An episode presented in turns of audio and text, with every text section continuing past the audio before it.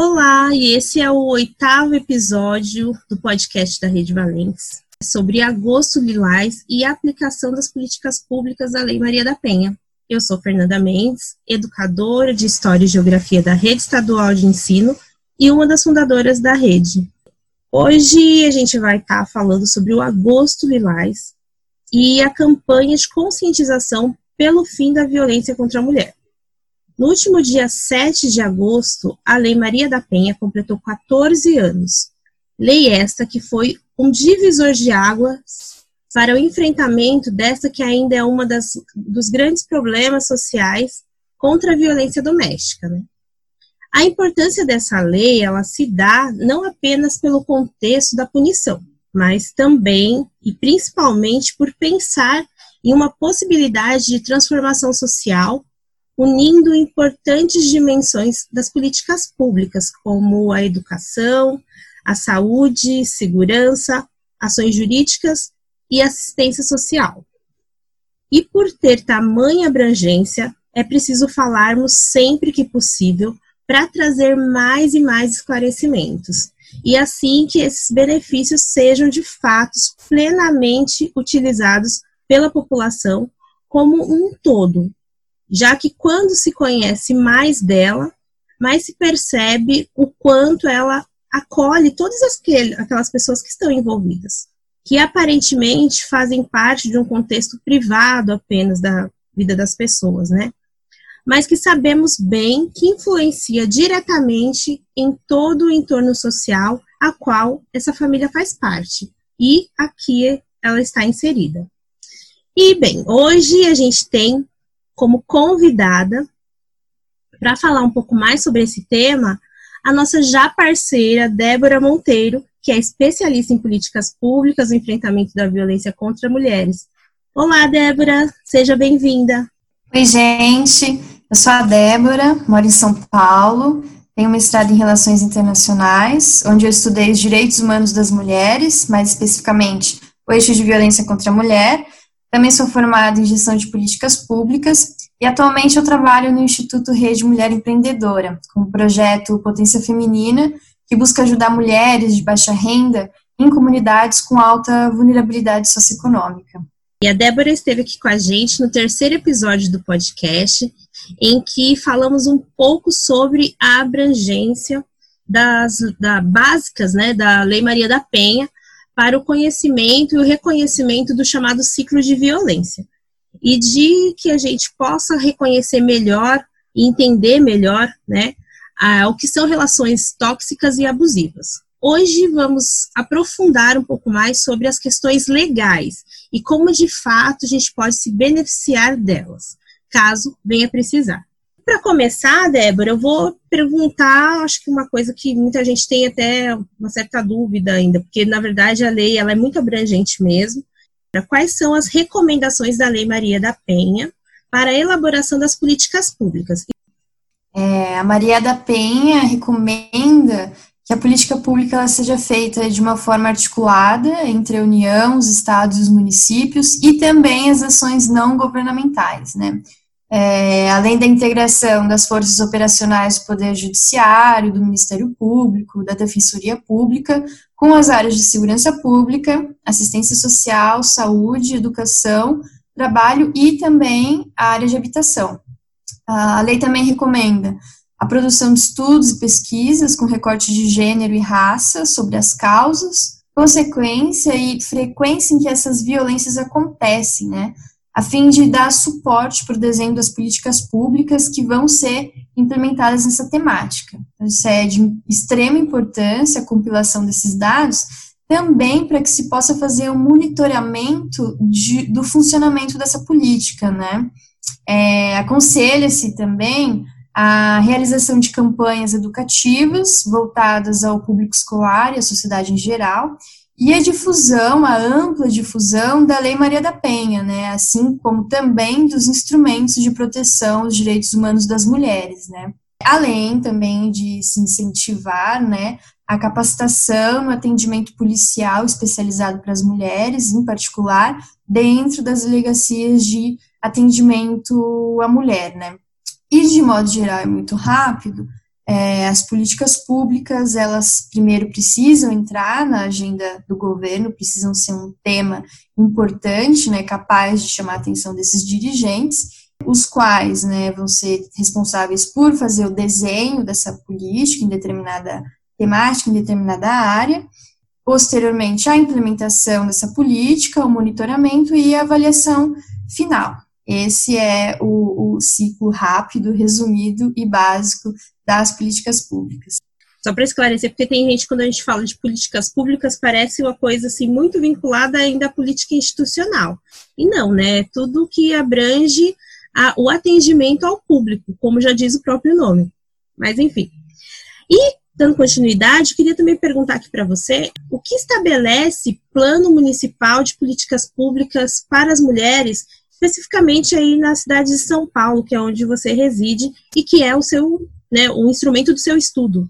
O Plano Municipal de Política para a Mulher, ele está vinculado com a Coordenadoria Municipal de Política para a Mulher, que fica dentro da Secretaria de Direitos Humanos aqui do município de São Paulo, e ele vai estabelecer diversos eixos voltados para os direitos das mulheres, especificamente o eixo número 5, ele é né, o eixo aqui de interesse do nosso do nosso podcast de hoje, que é o enfrentamento à violência, né? E dentro desse eixo vai se estabelecer, por exemplo, a ampliação da rede de atendimento, que atualmente ela não atende todos os territórios da cidade, infelizmente, a promoção do atendimento adequado das mulheres imigrantes, lésbicas, bissexuais, travestis e transexuais, e também o fortalecimento do acesso dessas mulheres em programas de em programas de habitação, né? Isso é muito importante. Às vezes a gente esquece, né, que a mulher também passa por violência patrimonial e acaba ficando sem os bens, sem a casa. Essa mulher precisa de ajuda, precisa de uma casa, né? Então o plano também estabelece aí que se desenvolvam medidas é, para que essas mulheres sejam acolhidas em programas de habitação. Ah, entendi, Débora. Então, por isso, inclusive, que hoje em dia dentro da lei da Minha Casa Minha Vida, a escritura da casa, né, sai no nome da, espo da esposa, da mulher, enfim. Né, até porque muitas mulheres são mães solos, né? Então teria que realmente, de fato, sempre sair no nome dela e que vai cobrir os seus filhos. E aí eu volto de novo a te perguntar um pouquinho mais sobre, especificamente, o município de São Paulo, as redes de atendimento. Então, no município de São Paulo, os equipamentos que a prefeitura tem é são centros de referência da mulher, que são unidades que oferecem às mulheres em situação de violência atendimento psicológico, social e jurídico, e esses atendimentos eles acontecem de segunda a sexta em horário comercial. Tem também os centros de cidadania da mulher, que são espaços de qualificação, informação e cidadania, onde as mulheres de diferentes idades, raças e crenças, elas podem se organizar, defender seus direitos sociais, econômicos, culturais Nesses espaços também, as mulheres podem propor e participar de ações e projetos que estimulem a implementação de políticas de igualdade, né, com o objetivo, né, principal de potencializar, por meio do controle social, os serviços públicos existentes, né, que atendem às suas necessidades e, é, mais especificamente, a necessidade da sua comunidade. Tem também né, a Casa da Mulher Brasileira, que foi inaugurada em 2019, ano passado, é um espaço que atende 24 horas por dia e ele presta serviços integrais humanizados para essas mulheres em situação de violência. E é a primeira desse modelo no estado de São Paulo e a sétima no país, né? Então, acho que a gente precisa é, correr um pouco mais atrás, né? E pressionar o poder público para que faça mais casas em diferentes estados, né? É muito importante. É, inclusive, a, a Casa da Mulher Brasileira, ela é o que se chama no, dentro do projeto da Lei Maria da Penha, é, o Centro de Referências de Mulheres, né? Foi dado o nome de Casa da Mulher Brasileira, aí, porque foi feito um, um, esse equipamento, né, organizado, né, e dado esse nome a, ao projeto. Mas é exatamente isso, que estejam tudo integrado em um lugar só, né? Todas essas assistências, é, e políticas públicas que são necessárias para atender essa mulher em situação de, de violência fique em um único lugar, no único espaço, para facilitar. Né? Que aqui, por exemplo, na cidade de Jundiaí, é o que a gente inclusive fala lá no episódio 3, que é uma coisa em cada lugar, né? O IML fica num, num canto da cidade, a DDM fica no outro, e assistência social no outro, então não integra. A importância, inclusive, exatamente como você falou, Débora, a importância da gente lutar conhecer a lei e entender para que a gente lute para que esse lugar, esse centro de referência, existam em todas as cidades, assim como a DDM, né, consequentemente vai ter né, a DDM em todas as cidades, é, a gente precisa então ter conhecimento da lei, de que ela abrange isso para que a gente possa lutar para que isso aconteça. E reforçando mais uma vez, né, Fê, que a diferença, pelo menos no município de São Paulo, né, a diferença do centro de referência da mulher comum e da Casa da Mulher Brasileira é o horário de atendimento, né? Os centros de referência ficam só no horário comercial e a Casa da Mulher vem com um serviço de 24 horas por dia, né? Isso é muito importante da gente frisar aqui. Bem lembrado, já que, né, a, as DDMs também não funcionam todas 24 horas, né? Então, é muito bem lembrado isso, a importância de ter esse centro de referência, de ter uma Casa da Mulher Brasileira em todas as cidades aí do município. E vamos dando continuidade aqui, que tem algumas perguntas, Débora. Quais as medidas que podem ser adotadas pelos juízes, né? Que a gente falou aqui que tem a questão jurídica também. O que, que pode ser adotado em favor da mulher? Em favor da mulher, o que o juiz pode fazer é incluí-la em um programa de assistência social. Também ele pode inserir o agressor é, em um centro de reabilitação. Esses centros são bem escassos é, no Brasil, por enquanto, assim, são poucos estados que têm. Acho que São Paulo já tem, mas é, não sei a quantidade de homens que é, são atendidos, não só homens, né? Porque independe de orientação sexual a violência contra a mulher. E, além de tudo, também precisa ter um preparo de quem vai receber esse homem e como vai educá-lo, né? Reeducá-lo aí, né? Porque acho que talvez, é, mas acho que as pessoas preparadas também para recebê-los, né? Não é somente é escasso porque também acho que não tem a devida o devido profissional para atendê-lo corretamente. Exatamente, Fê. E além dessas duas medidas que eu mencionei, é, tem também a medida de afastamento do agressor do lar, né, que o juiz pode é, adotar essa medida, e a medida de separação de corpos, sem prejuízo da mulher perder, vir perder a guarda da criança, isso é muito, muito importante, porque muitas vezes quando a mulher abandona o lar, ela pode ser acusada, né, de ter abandonado é, as crianças. E não é bem assim, a gente sabe que não é bem assim. É, pois é, não é tão simples quanto parece, né? Mas é importante que a gente, mais uma vez, traga essa informação e que se faça entender ao público de forma geral.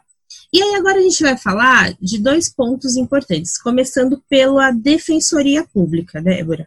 A Defensoria, para quem não sabe, é um equipamento que foi amparado né, na Constituição de 1988, não existia, mas ela veio de fato a, a existir efetivamente, também levou um tempo, né? Embora na lei foi em 1988, ela levou acho que mais de 10 a 15 anos para de fato existir esse lugar, esse espaço.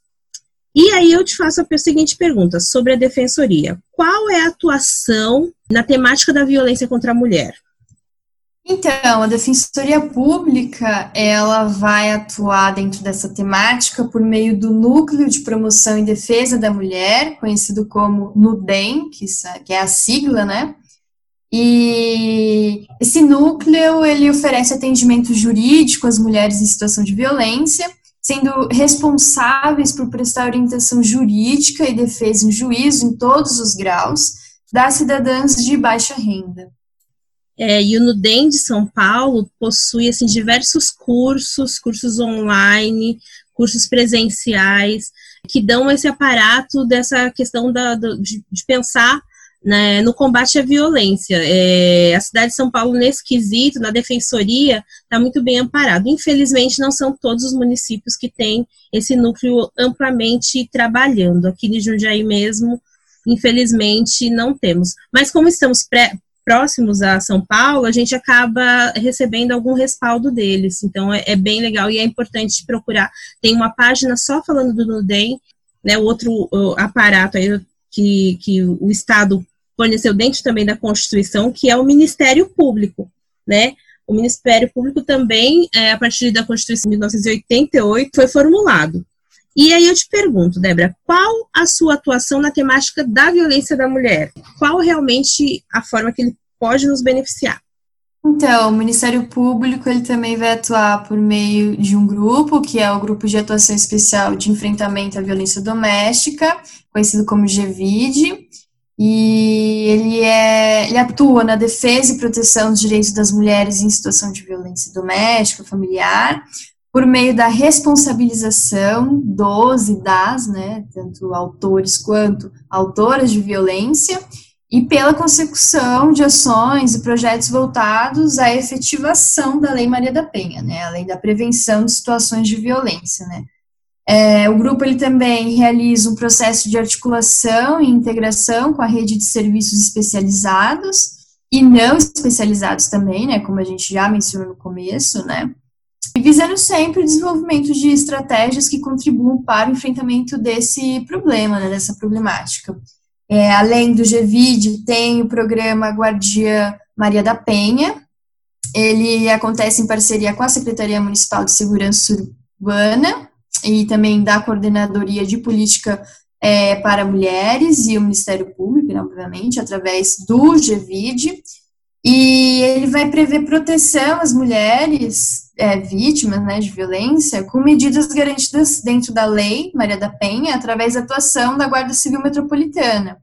Então, o Ministério Público, ele encaminha os casos cujas medidas protetivas tenham sido aceitas pelos juízes, ele encaminha esses casos à GCM, e os guardas civis realizam visitas periódicas aos lares dessas mulheres, é, de modo a garantir o cumprimento das medidas protetivas, né? As mulheres atendidas pelo programa, elas recebem visitas, elas podem ser semanais ou a cada 15 dias. Aí depende da gravidade do caso, depende do que é, o juiz também vai entender, mas é, é mais ou menos isso, né? Mais ou menos assim funciona o programa. E dentro do guarda-chuva do Ministério Público fica a atuação do GVID e o programa Guardião Maria da Penha. Então, são ferramentas que também têm uma grande importância e faz parte do, do contexto do dia a dia, né, da, da Lei Maria da Penha. Então, faz parte do, do que vai vai estar tá acontecendo no cotidiano do que abrange a lei. E aí, assim, acho que a gente já está chegando aqui nos encaminhamentos finais. Acho que a gente trouxe informações importantes, esclarecimentos sobre dúvidas que muita gente eu sei que ainda tem e, e como utilizar, né? E aí acho que tem, a gente tem que trazer algumas outras informações, né? E se a violência é, sofrida não for contemplada na Lei Maria da Penha, tem como é, ser contemplado de outra forma, Débora? Então, Fê, é, infelizmente, né, existem outros tipos de violência contra a mulher que também vão constituir um tipo de crime e devem sim ser denunciados como é o caso do assédio sexual e moral dentro da esfera do trabalho. Isso seria, por exemplo, o uso de poder para obter vantagem sexual, abordagem sexual ou diversos tipos de constrangimento.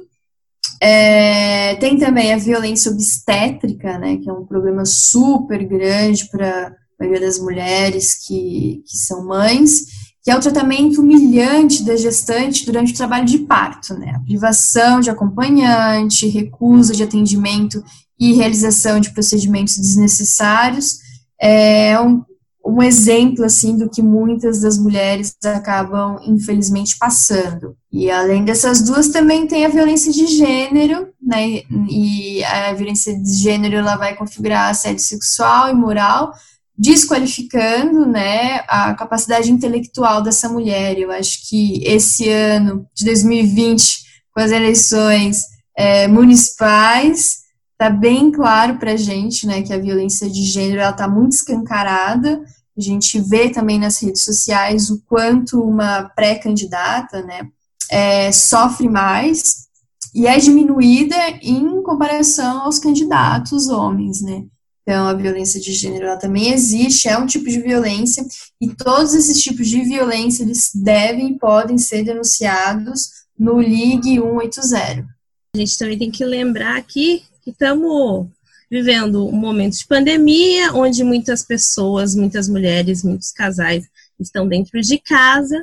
E aí, inclusive, a violência de gênero, ela vem para o âmbito doméstico, porque é, sofre-se assédio moral na questão da, da, da sobrecarga né, mental sobre essa mulher, onde o chefe que cobra dela uma qualificação, o marido que cobra dela é, a outra, né, dentro do âmbito doméstico, e aí vem a sobrecarga mental dessas mulheres, né? Então é importante a gente lembrar que é, a Lei Maria da Penha ela não está exatamente escrita, mas as mulheres elas podem é, vinculá-las. É importante por isso conhecer o Ministério Público, conhecer a Defensoria para buscar mais informações sobre esses campos, onde em tese não está claramente explícito na Lei Maria da Penha, não é verdade, Débora? Exatamente, Fê, é isso mesmo, e lembrando sempre das delegacias de atendimento especializados às mulheres, então, tirando o Ligue 180, em casos também de é, urgência e emergência na violência, é, você pode ligar para a polícia, que é o 190, e posteriormente fazer o BO, fazer a denúncia. Mas é muito importante sim denunciar, é muito importante sim se posicionar e sempre que possível manter a sua rede é, de amigos, de amigas, de parceiras, é bem forte, assim, e quando a gente fala rede, às vezes a gente pensa, poxa, eu preciso de 50, eu preciso de 60 mulheres, então, não, rede pode ser é, uma amiga de confiança, de confiança extrema, que quando você estiver para uma situação muito delicada, você pode ligar para ela, que ela vai te ajudar, ela vai estar tá ligando para a polícia para você, ela vai estar tá buscando algum tipo de ajuda. Então, muito importante nós, né, de forma geral, sempre estarmos aí cuidando e monitorando dessa rede. Quero muito agradecer a Débora por mais uma vez estar aqui com a gente, trazendo informação, né, tirando dúvidas que eu sei que muitas mulheres têm, é, quando a gente fala de, do aparato mesmo do, das políticas públicas, parece algo muito distante da gente, né, porque a gente não foi acostumado a, a integrar essas políticas públicas e ajudar, inclusive, a construí-las, né. Então, quero muito agradecer, Débora, muito obrigada. Obrigada, Fê, obrigada, Rede Valens, por, pelo convite, por me dar mais uma vez espaço para falar um pouco sobre o meu tema de pesquisa e por estar sempre levantando pautas importantes, relevantes, para a gente poder sempre né, ter informações aí na mão, né? Então é um trabalho muito importante para todas nós mulheres e é isso. Muito obrigada, é um prazer estar com vocês de novo. Se você quiser acompanhar o nosso trabalho nas redes sociais, procure aí no Instagram, é arroba Rede Somos Valentes. No Facebook nós estamos como Rede Valentes, é bem fácil de achar. E bom, por hoje é só. E fique sabendo que quando uma mulher avança, ninguém fica para trás. Até a próxima!